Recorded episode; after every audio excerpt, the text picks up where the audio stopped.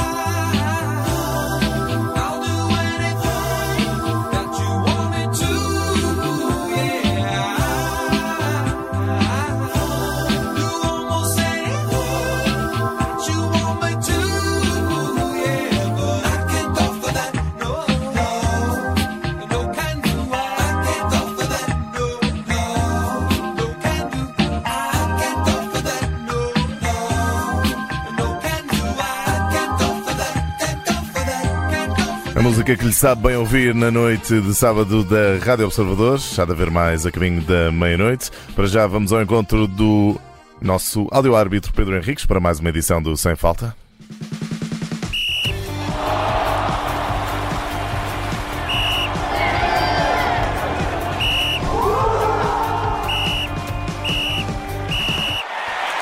Apito inicial para mais um Sem Falta. Hoje em destaque o jogo que pôs frente a frente esta noite o Vitória Sport Clube de Guimarães e o Futebol Clube do Porto. Vamos à análise dos principais lances de arbitragem com o nosso áudio-árbitro Pedro Henriques. Boa noite, Pedro. Bem-vindo mais uma vez.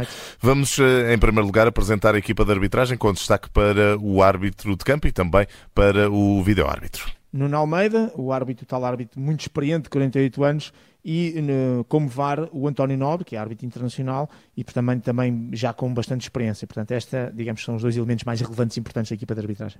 Vamos começar então a olhar para os principais lances que destacas esta noite. Aos 15 minutos houve penalti a favor do Vitória Sport Clube. Pedro, um penalti bem assinalado contra o Porto?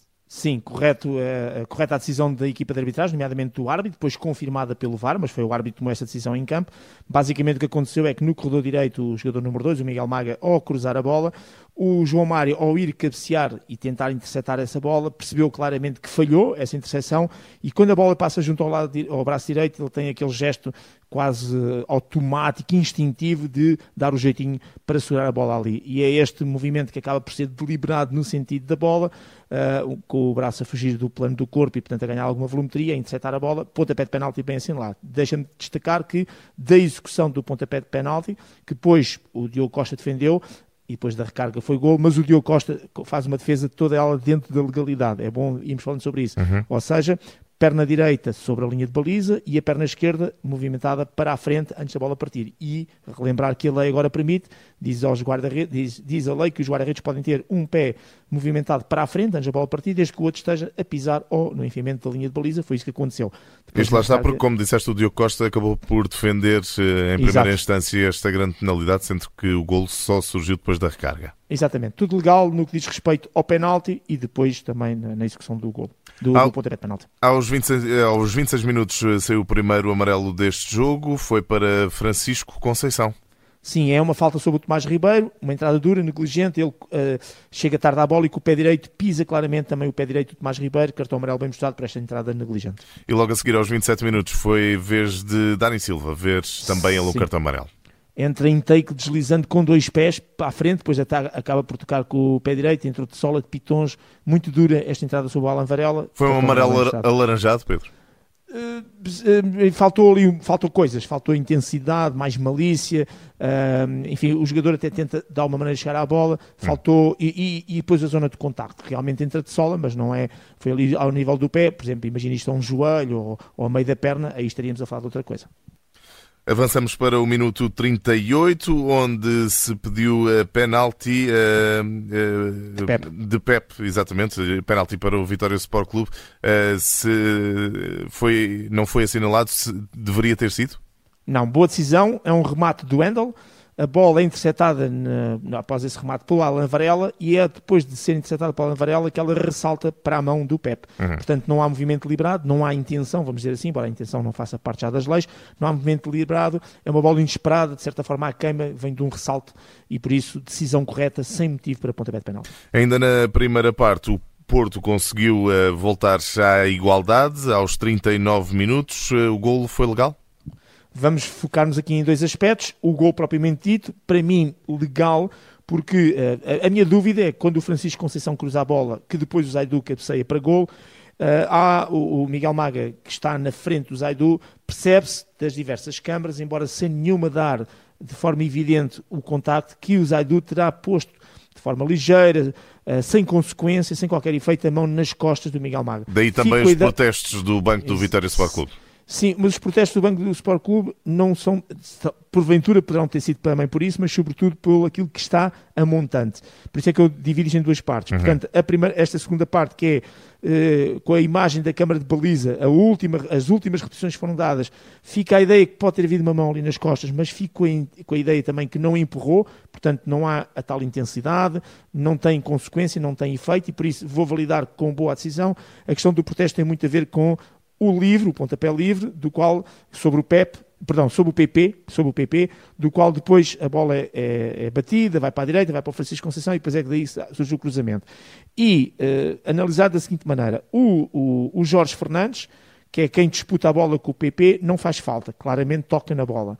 A minha dúvida é se o árbitro não terá assinalado pela linguagem corporal dele uma falta do Tomás Andel sobre o PP antes, porque o PP depois aparece ali ligeiramente desequilibrado. Não há nenhuma repetição sobre isso. Pelo, portanto, só consigo ver aquilo no, no- no- no normal Sim. e no normal não tenho a certeza se há falta ou não. Realmente o PP aparece desequilibrado. Por isso, eu quase que seria tentado a dizer que a falta que depois vai originar, enfim, o golo, acaba talvez por eh, não ser legal, porque claramente o Jorge Fernandes não fez falta. Mas dou o benefício da dúvida e depois, obviamente, que o Vitória Sport Clube teve todas as oportunidades para tentar eh, interceptar aquela bola antes de lá chegar. De qualquer maneira, o golo em si, o golo é legal. Avançamos já para a segunda parte, ao minuto 50, isto porque Pedro terá ficado, e já tinhas dado nota Sim. disto mesmo no decorrer do jogo, terá ficado por assinalar uma grande penalidade a favor do, do Futebol Clube do Porto. Exatamente. Pontapé de penalti, óbvio e claro, naturalmente com acesso à repetição. Primeiro, o árbitro cometeu um erro de posicionamento, porque se percebe que ele estava ali a ajeitar a camisola, eu só percebi isso depois nas repetições, e ele está a rodar, portanto, ele devia já estar de frente para o lance, e ele está a rodar, e portanto, quando põe os olhos na, na- na situação, já o Pepe está no chão.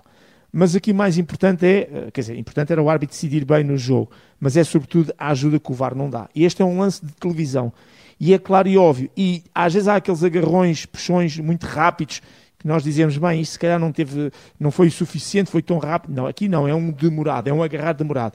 E quando paramos a imagem, então percebemos claramente que o Ricardo Manga, com o seu braço direito, mais concretamente com a sua mão direita, agarra e puxa ali o pulso direito ah, do Pep. E ainda por cima o Pep usa ali uma ligadura no pulso direito, ainda tornou mais evidente esse puxão e agarrão. E isso tem uma consequência. O Pep cai e não consegue chegar à bola porque é mesmo puxado. E mais, o Pep não está em fora de jogo. E este é um lance que o vídeo árbitro tinha que ajudar. E portanto este é o erro maior do jogo, na perspectiva que ahm, ficou e na altura, se não estou em erro, está um a um, ah, ficou um pontapé de penalti por assinalar a favor do Futebol Clube do Porto. Óbvio, claro, e aqui o VAR não pode ter qualquer tipo, digamos, de razão barra desculpa para não ter chamado o árbitro, porque realmente E- as repetições é muito clarinho. E já vamos também perceber mais à frente que impacto Claro. é que isto pode ter na avaliação final e na nota da, da equipa de arbitragem. Isto aconteceu ao minuto 50, mais tarde, bem mais tarde, já a caminho do final do jogo, aos 84 minutos surge mais um cartão amarelo, desta vez para Galeno. Bem, bem mostrado este cartão? Não, não, e, mas aqui o árbitro, eu divido aqui a culpa entre o árbitro que não consegue ver e os jogadores que continuam a enganar o árbitro. Basicamente o Galeno estica o braço e acerta ali na zona do peito do Zé Carlos. E era falta, ponto. O que é que o Zé Carlos faz quando leva o toque no, no peito? Agarra-se à cara como se tivesse levado uma chapada ou um murro. E este con- continuar constante de simular situações em que os jogadores, porque sabem que estas toques na cara, cabeça, pescoço, são zonas sensíveis e que a própria Internacional Board tenta que os árbitros defendam para, para amarelar quem comete essas infrações, estão a enganar o árbitro, qualquer toque no peito, nos braços, eles agarram-se à cara. Mas de qualquer maneira, era falta, como o árbitro assinalou, mas não era para cartão amarelo. Pedro Henriques, último lance em análise deste Vitória Sport Clube Futebol Clube do Porto, aos 95 minutos, já em tempo de compensação, amarelo mostrado a Jota. Sim, bem Por mostrado protestos? por protestos. Exatamente, é por protestos. Portanto, é uma situação em que o Jota quer uma falta, o jogo está mesmo a acabar, o tempo está a escassear, e o árbitro, mas o árbitro geriu bem, mostrou-lhe o cartão amarelo e depois deu um abraço, deu- não sei se perceberam disso, deu-lhe uma palmada e um abraço quase ao jogador. De resto, o árbitro hoje fez muito isso. Até temos uma imagem muito curiosa no intervalo do jogo, em que eles foram recuperar a entrada do túnel, em que ele dá um grande abraço ao treinador do, do Vitória, portanto, tiveram a falar sobre o lance da primeira parte e, e ficaram tranquilos um com o outro e a rir, e isso é muito importante. O Nuno Almeida hoje foi muito pedagógico. Portanto, aqui eh, também uma questão que costumas abordar bastante, a parte pedagógica e da Certo. postura física, do- da forma como o árbitro gera Uhum. fisicamente ali o espaço, eh, aqui eh, hoje em, em bom plano, o Exato. árbitro da partida, o Nuno Almeida. Já, estão, eh, já vimos os principais lances deste jogo. Pedro, falta descobrirmos quais, eh, Certo. qual será a nota para esta equipa de arbitragem. há um erro que é grave, que é a questão do penalti sobre o Pep, mas acaba por não ter influência em termos do jogo, na perspectiva de que a equipa que é prejudicada ganha. Claro que podia ter tido, pode ter tido influência no resultado, ser mais gol, menos gol, mas não tem naquilo que é a distribuição dos pontos.